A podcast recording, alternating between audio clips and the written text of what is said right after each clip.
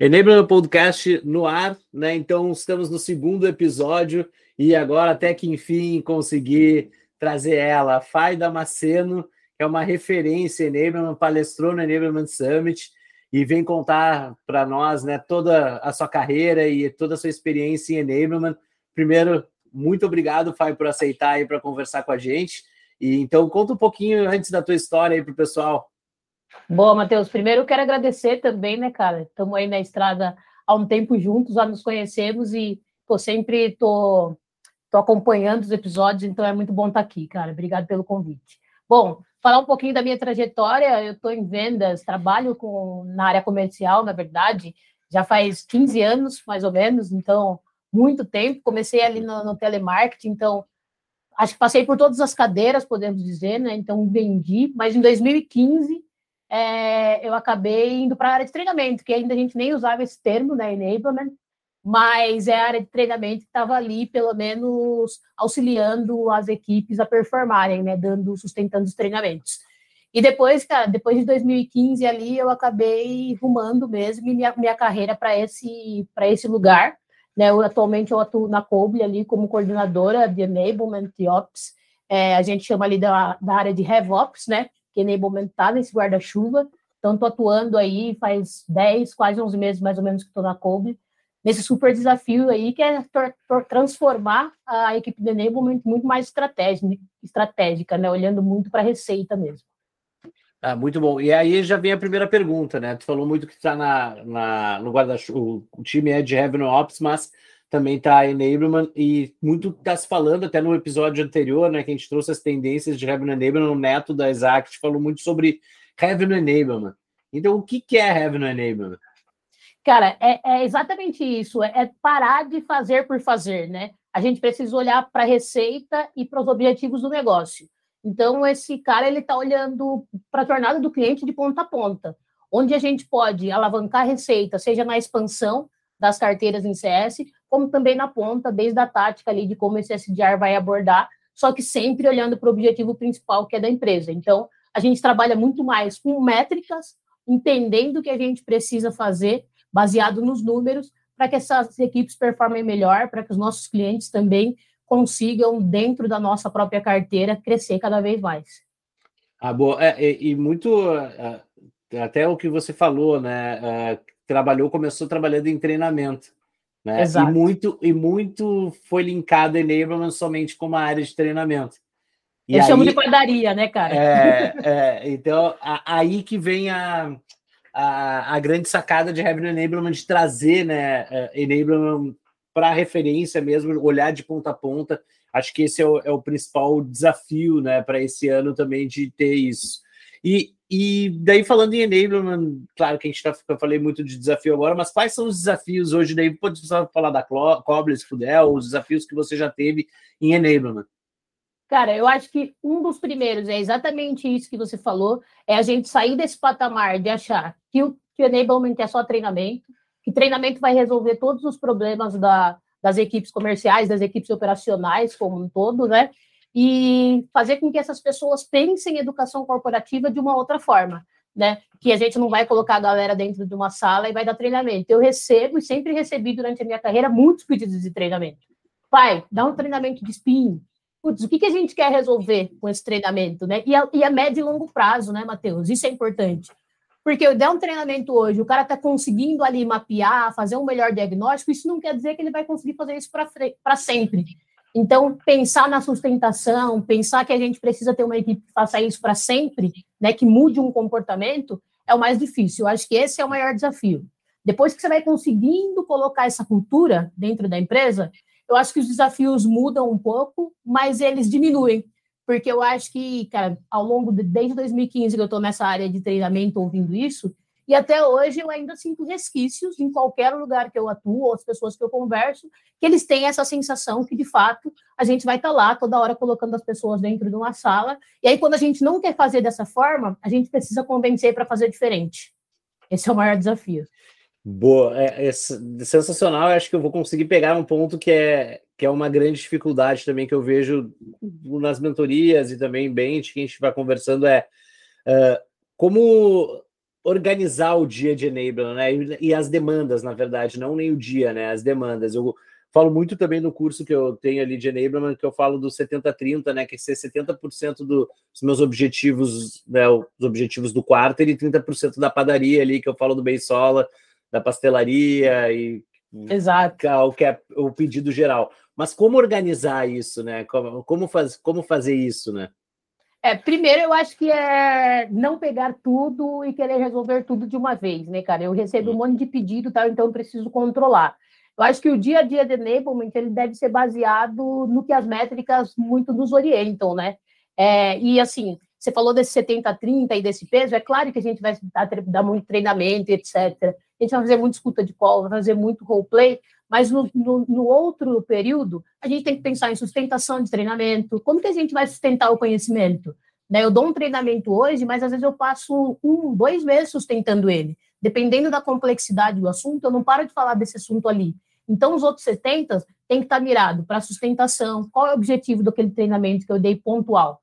Né? Onde eu vou sair com ele? Então, eu tenho que pensar em medir isso. Como eu vou medir os efeitos? Trazer as métricas de como esse treinamento fez efeito na operação e se ele evoluiu, sei lá, um percentual de conversão, se fulano estava entregando 10 oportunidades e foi para 20, como que isso surtiu efeito? Então a gente fica muito nessa parte do planejar, do sustentar e de entender se ele está atingindo o objetivo Fora a parte, cara, de documentação, novos processos, playbook e tudo mais, que também está dentro desses 70, que a gente não está na sala de aula, mas a gente está produzindo conteúdo, a gente está garantindo que os conteúdos estejam atualizados, a gente está acompanhando as outras áreas que vão deployando vários processos, mudando o campo no, no CRM, etc., mudando ferramenta de telefonia, e a gente precisa estar tá toda hora atualizando esses materiais e garantindo que essas equipes tenham os processos todos os dias 100%, da maneira correta que eles devem seguir. Então, acho que dentro desses 70 tem bastante coisa assim, né? Que a gente tem que pensar no dia a dia em se dividir. Só para finalizar, aqui na Kobe a gente faz uma sprint. Então, a gente pensa nas horas que a gente vai ocupar dando treinamentos uhum. e nas uhum. horas que a gente vai ocupar fazendo sustentações, pensando nas métricas e produzindo os conteúdos. Boa, eu, eu, gostava muito de trabalhar com capacity mesmo, de cronometrar mesmo, exatamente quanto seria, quanto tempo dá mesmo para deixar isso bem organizado. Mas um dos pontos que me chamou bem a atenção é, é, é um grande defeito do profissional de enablement que eu vejo, daí eu falo por mim também, mas eu já conversei com bastante pessoas que falam que a gente quer abraçar o mundo, né? E uhum. às vezes a gente não consegue abraçar um mundo que não tem, não tem como. Exato. Porque daí eu, aí eu venho a, a, minha grande dúvida. Porque eu sei que na Coble tem uma estrutura de enablement, né? Tem mais pessoas trabalhando. Aí a gente pode pensar em abraçar pelo menos quase tudo, mas a gente consegue Exatamente. abraçar mais coisas. Uhum, e, e muitos profissionais de enablement eles estão sozinhos dentro da operação. Como abraçar o mundo? O Boa. que abraçar? Assim, é, agora é a primeira experiência que a gente tem um time que eu participo de um time tão estruturado quanto na Coble. Durante toda a minha carreira, desde de 2015, foi muito solitária. É, então, pô, passo por, passei bastante por quase todo mundo passa. Mas assim, o amadurecimento me trouxe que eu já comecei a pensar que eu poderia dizer não. Mas eu poderia dizer não para coisas que, cara, eu comprovasse realmente que aquela ação não iria trazer o resultado que a gente iria. Porque eu tenho que olhar assim, cara, qual que é a minha prioridade? É trazer resultado. Trazer resultado com qual ação? Essa é a ação que eu vou mirar no semestre, no ano, não sei. O resto das coisas eu posso deixar de lado. Mas a gente tem que entender qual é a ação que vai impactar mais. E aí, para as outras, dizer não. Por exemplo, as pastelarias ali. Cara, eu estou pensando grande aqui. Eu vou atingir um puta resultado com essa estratégia. Se eu ficar colocando a galera na sala de aula, fazendo treinamento de spin, será que a gente vai conseguir o mesmo resultado ou um resultado parecido? Não. Então vamos fazer isso aqui. Perfeito. Acho que é, aí é o, é o grande segredo, né? A gente conseguir uh, identificar os pontos. É, como, é, eu gosto de falar a guerra que a gente vai lutar, né? Exatamente. A gente conseguir, a gente conseguir né, ter, escolher ela. E acho que eu falo muito da minha experiência que eu estou agora na, na Nuvem Shopping, é isso. Acho que desde que a gente entrou, a gente tem um objetivo claro, né? É esse o objetivo. Claro, tem outras coisas que a gente precisa pensar ainda, tá faltando ainda, mas não vai ser agora. O primeiro a gente precisa arrumar aqui, para daí depois, no próximo quarto, a gente já vai arrumando, e, é, acho que é, esse é o, é o grande objetivo, né? Então agora eu estou conseguindo pegar agora a área de C, então o meu grande objetivo é trazer uma, uma área de revenue enablement dentro da companhia, mas não vou chegar começando fazendo tudo. Então a gente começou Exato. por vendas, que é uma coisa que a gente consegue estruturar um pouco melhor. Agora eu já estou pegando um pouco do meu dia para CS e aí a gente vai, vai conseguindo arrumar. Mas é isso, é saber as guerras que a gente vai lutar. Eu acho que é, esse é o, o principal segredo para isso. E eu acho que eu vejo isso muito bem e quero ter um time bem estruturado também, que nem da Cobre, que eu sei conhece as meninas também que trabalham ali, que são super competentes. A Tainá ainda está ali, né? Tainá está super... aqui, Tainá sensacional. Não, não, muito boa, então é legal ter um time assim com tanta gente fera. E, e a minha outra dúvida é como trazer relevância para Enablement. Por que, que eu estou perguntando isso? Né? Eu vejo, claro, tá essa onda muito grande de, de demissões, né? Nas, até nas big techs, e estou vendo áreas de enablement sumir, né? E, e como trazer essa relevância em enablement? Cara, a gente é, é, a frase é básica, mas é complexo como, né? Mas é assim, você tem que comprovar que as ações de enablement estão trazendo resultado. É, não adianta, não tem outro meio. Né? A gente está falando de uma área totalmente vinculada à receita, por isso que a gente está nesse guarda-chuva, né? E não adianta a gente fazer por fazer. É, você deu um treinamento ali, tá, e mudou o quê? O que, que a gente ganhou com uhum. isso? Se eu não tiver resposta, vai ser uma área que vai, provavelmente, nesses cortes, nessas demissões em massa aí, é essa área que vai cair. E não é hoje só porque a gente está falando muito de layoff, tá? Desde uhum. que eu era lá de treinamento, é, eu já vi isso acontecer, porque assim, cara, beleza, eu não comprovo muita receita. Ajuda o treinamento? Ajuda. Mas se tirar ele daqui, o cara para de vender? Não. Puta, então é isso uhum. que a gente vai cortar. Então, tem que comprovar cada ação que a gente faz. Ah, vai demorar para comprovar. Sim, treinamento não é de um dia para o outro. As pessoas não mudam comportamentos e não aprendem coisas de um dia para o outro. Boa. E aí agora, daí é, eu sempre gosto de falar isso, é fatos e dados, né? A gente conseguir trabalhar com fatos e dados. Como trazer esses fatos e dados? Cara, é, vou dar um exemplo muito real ó, do que eu estou fazendo agora. É, a gente está pensando em criar aqui um workshop de liderança muito focado em educação. Ele, a gente está estruturando um pilar de educação, cultura mesmo de educação dentro da Coble.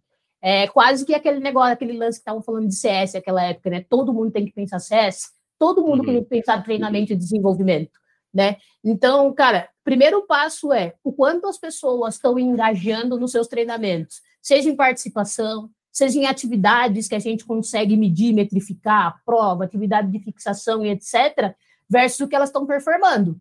Por exemplo, uhum. se você cruzar esses dois dados e entender que o time que mais engaja nas ações de enablement, tendo mais participação, tendo melhores notas na, nas, nas atividades que a gente faz, se ele performa mais, a gente já consegue criar uma correlação por exemplo. Então, é muito isso, assim. Eu acho que todo, toda, todo treinamento é possível metrificar. A gente só precisa entender qual é o objetivo que a gente quer. Pô, se eu comprovo que essas pessoas frequentam mais os treinamentos, se dão melhor nas trilhas de treinamento que a gente, que a gente executa e performam mais, logo, claro que tem várias outras variáveis, mas logo isso com certeza contribui para a performance das pessoas. Se isso contribui, você consegue começar a passar um pouco mais de credibilidade dessa área, sabe? Para as outras pessoas, Sim. principalmente para as lideranças. Não, boa. E, e daí tu vê, eh, quando a gente falou ali em métricas, assim, eh, quais as métricas hoje, da tua experiência, quais as métricas que tu viu, assim, de... Tá, boa. Você diz assim, tipo, as métricas que eu uso hoje para medir... Isso, para medir, boa. exatamente. Boa, depende, cara. Não, eu acho que assim, não tem métricas para a gente escrever em lousa e falar, olha para isso, olha para isso. Eu acho que está muito linkado ao objetivo. É, eu tenho, sei lá, eu, vi que o indicador da fase de, de, de sal para demo baixou. As pessoas não estão conseguindo mais. Pô, vem do marketing lá, accept, beleza, agora eu vou começar a ligar para esse cara para evoluir ele para uma demo para o AE. Eu estou com dificuldade nisso, o que, que eu preciso medir? Ou, provavelmente eu vou precisar fazer algumas escutas e tal, mas eu vou precisar medir o quanto essa conversão caiu e, puta, qual que é o treinamento que eu vou precisar fazer? Sei lá, esse cara vai precisar de um treinamento de diagnóstico, ele tá, tem, precisa de melhorar a, quali, a qualidade da qualificação. A melhoria da qualidade de qualificação eu vou medir através, sei lá, de uma simples matriz de escuta por exemplo, e a métrica de entender o quanto ele está sendo profundo, o quanto ele está conseguindo perceber a situação e os problemas desse cliente, é a métrica daquele treinamento para eu entender se, se mudou ou não. E, tipo, quando eu falo de matriz de ligação, é exatamente isso, porque, cara, quando eu estou falando assim, puta, diminuiu a conversão de sal para demo, provavelmente ou as pessoas estão mandando mal na qualificação e não estão conseguindo realmente fazer as perguntas ideais para levantar a situação do cliente, entender qual é o problema dele e dar a solução que a gente resolve para fazer o gancho para demo, é, eu vou precisar olhar o quanto elas estão evoluindo, e aí é uma ação contínua, porque eu sempre escuto esses caras, e se eu perceber que o nível de qualificação baixou através dessas escutas, eu sei que o problema realmente está ali. Eu vou exercitar isso na prática, dando treinamentos, fazendo roleplays, etc. E eu vou medir de novo para ver se ele melhorou a qualificação dele. E aí, cada um tem as suas métricas ali na sua matriz para entender o que cada SDR, enfim, precisa fazer. E daí, cara, eu acho que não tem uma métrica exata, eu acho que depende muito do que a gente procura saber, sabe? E, e como ter o apoio das lideranças nas ações de enablement? já que a gente conversou, ele falou muito, né, de, dessa ação que vocês estão tendo agora. Engajamento, né, cara? Eu acho que é a palavra. Isso que é, isso que é, que é um dos desafios, inclusive. Como engajar a liderança nas ações de enablement. Nesse momento, eu percebi que, e assim, nas experiências anteriores, mas no, no onde eu estou hoje, é, é, muito isso, assim, não se percebe o quanto o treinamento é complexo e mudar as pessoas é complexo. Então, assim, para você ter engajamento, você precisa mostrar o quanto é complexo e o quanto aquela, aquilo que eu estou propondo vai trazer de benefício para, para as equipes. Eu percebo que, ah, desmarca um treinamento aí, velho. Ah, vamos desmarcar uma escuta aqui e tal. Cara, quando eu comprovar que a escuta realmente faz com que esse cara se desenvolva mais e venda mais, logo eu vou conseguir promover mais essa, essas ações. Então, tipo assim, primeiro precisa culturar, conscientizar esse líder que não é papum, um treinamento resolve. E depois você precisa realmente cobrar, sabe? Tem algumas regras. É o desenho de escopo. O que é escopo de enablement? O que é escopo da liderança? Né? Se um não fizer, provavelmente o objetivo não vai ser alcançado. E daí a gente consegue ir alinhando com a liderança. Cara, isso é responsabilidade sua isso é responsabilidade minha. E quando não dá certo, quando dá certo é ótimo, todo mundo fez sua parte, mas quando não dá certo, alguém deixou de fazer. E aí você comprova também o lado negativo da coisa, que é, cara, essa ação talvez não tenha dado certo por falta de engajamento. Então, acho que é a culturação disso, e eu acho que é cobrança no dia a dia e um bom desenho de escopo, sabe? Boa. E e nisso também é importante, às vezes é quando tem algum atrito com liderança, é questão de agenda, né? Tipo, ah, tem muita agenda, o time está saindo da operação. Tem, é claro que essa resposta né, é muito subjetiva, mas tem um, um tempo mensal, semanal ideal né, de, de desenvolvimento do time. Eu não falo só de treinamento, né, de alguma ação de roleplay ou algo do tipo. Ah, cara, é boa pergunta. Inclusive, a gente estava fazendo alguns levantamentos aqui. Você citou a Tainá, e inclusive ela. Ela fez lá no grupo, fez lá no grupo, bem lembrada, bem lembrada. Foi, foi, por esse ela... motivo.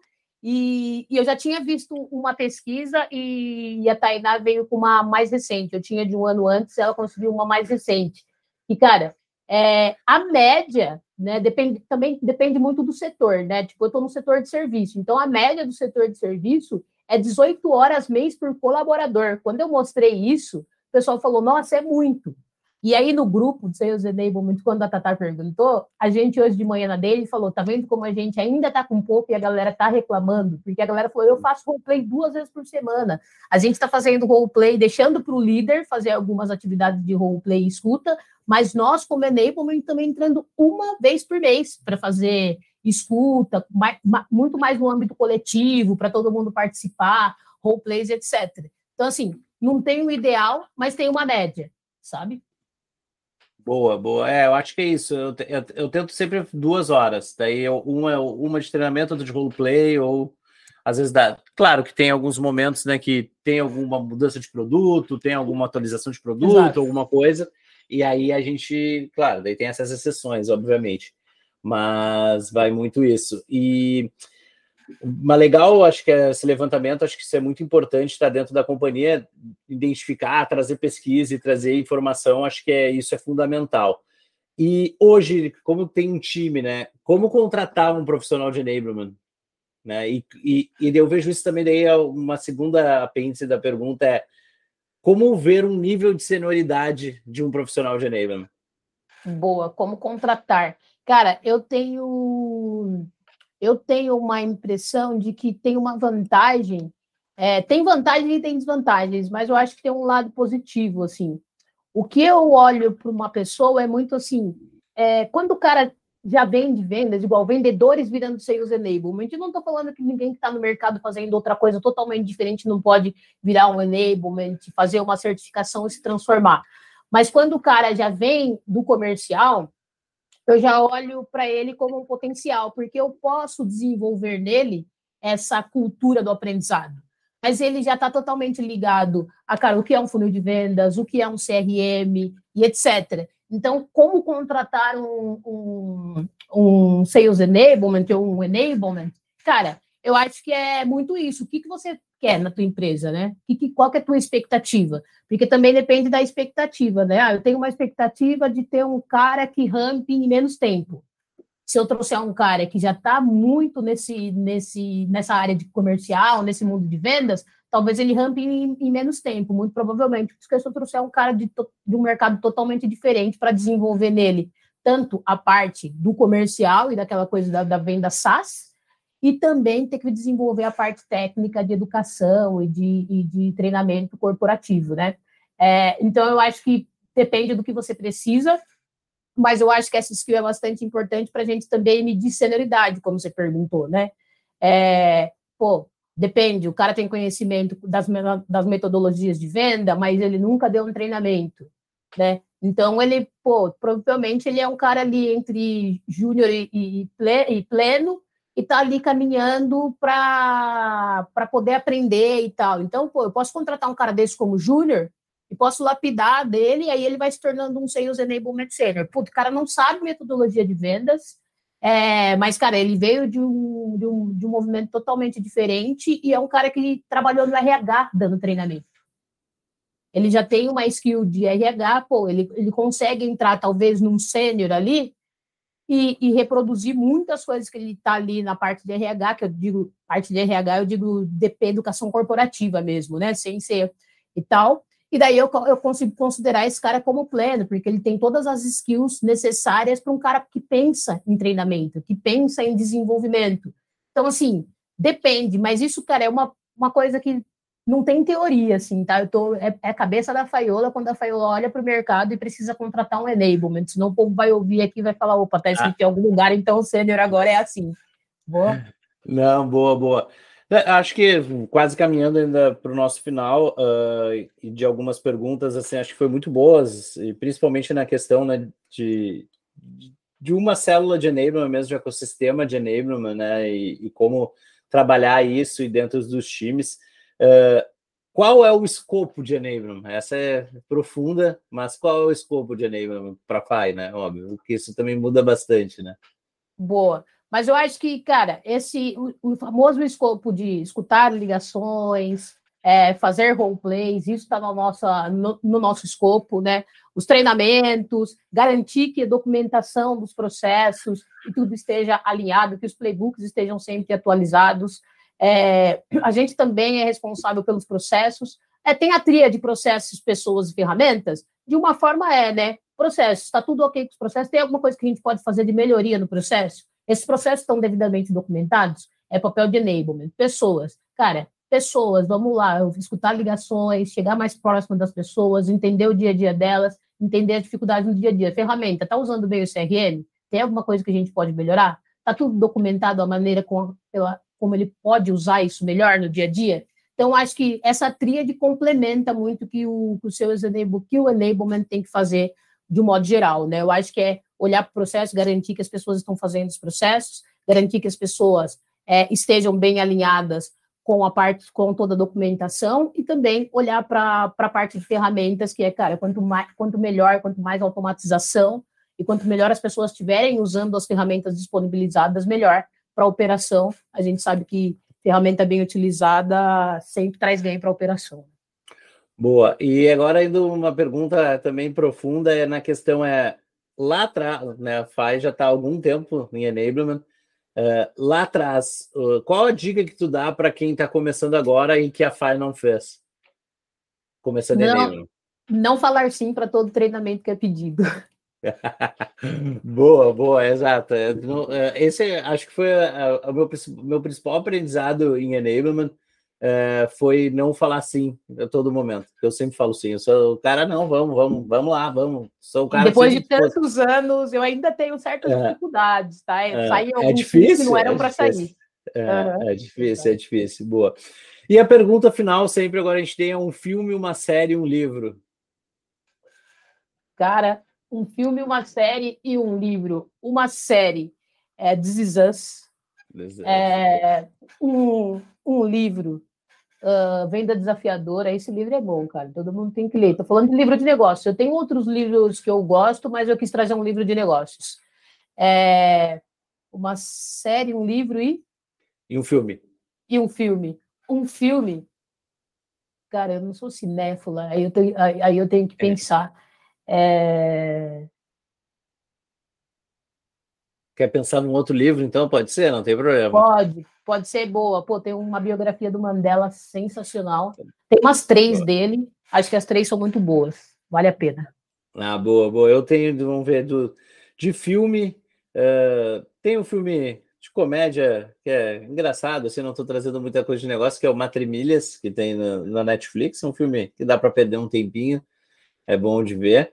Uh, de livro, uh, tem um. Esse eu não queria indicar coisas em inglês, mas é que tem é o, é o conteúdo que tem de Enablement, é o Enablement Mastery do Cohen. Então é bem legal. Ele tem a Sales Hood também, que tem uma certificação de Enablement, que ele é uma certificação sem o certificado. Na verdade, ele tem o conteúdo, mas o importante é o conteúdo, né? Então ele tem um conteúdo e é super bom também. Quem é, depois eu deixo no link do, da descrição esse conteúdo dele de, de certificação. E de filme, eu gosto muito do Clube da Luta. Acho que é um filme muito bom. Ele traz alguns aprendizados bons também de como lidar com pessoas e tal, e mais ou menos por aí. E por final, a dica, pai. Qual a dica que tu dá para quem está ouvindo, para quem está querendo começar em enablement, em vendas? Cara, eu acho que hoje a gente está com uma comunidade gigantesca para trocar. Assim, se enfiem nas comunidades, nos grupos. Matheus, cara, proporcionando muito conteúdo para a galera. Eu acho que eu poderia dizer aqui: leiam muito, estudem muito, mas na boa, eu aprendi demais trocando com a galera, indo em meetup, entrando nos grupos de WhatsApp, me propondo a trocar ideia mesmo, a aprender e a ensinar um pouco, sabe? Então, a dica que eu, para quem está começando, enfia no meio desses doidos aí, velho, é. a galera tem bastante coisa para trocar. Boa, não, tem muita gente mesmo. Inclusive, né, nós se conhecemos, acho que foi no início da pandemia, você estava na Movie Desk. Exatamente. Nosso primeiro bench e conversamos e foi Exato. muito legal. É isso aí, é conversar, acho que é trocar, acho que é o, é o grande aprendizado. Te agradecer demais, pai, pela participação. Foi o segundo episódio agora da, da, da quarta temporada. Eu tô até me perdendo nas temporadas, mas tem muita gente boa aí que vai vir nessa temporada. Uh, e um grande abraço, Fai, obrigado por tudo. E para quem ainda não segue no Spotify ou no YouTube, a gente está no YouTube também, sempre em vídeo. Só dar o seguir, sininho, todas essas questões todas aí de, de redes sociais, de, de conteúdos. E vamos embora. Um grande abraço. Boa, Matheus. Obrigado pelo convite, meu querido. Grande abraço.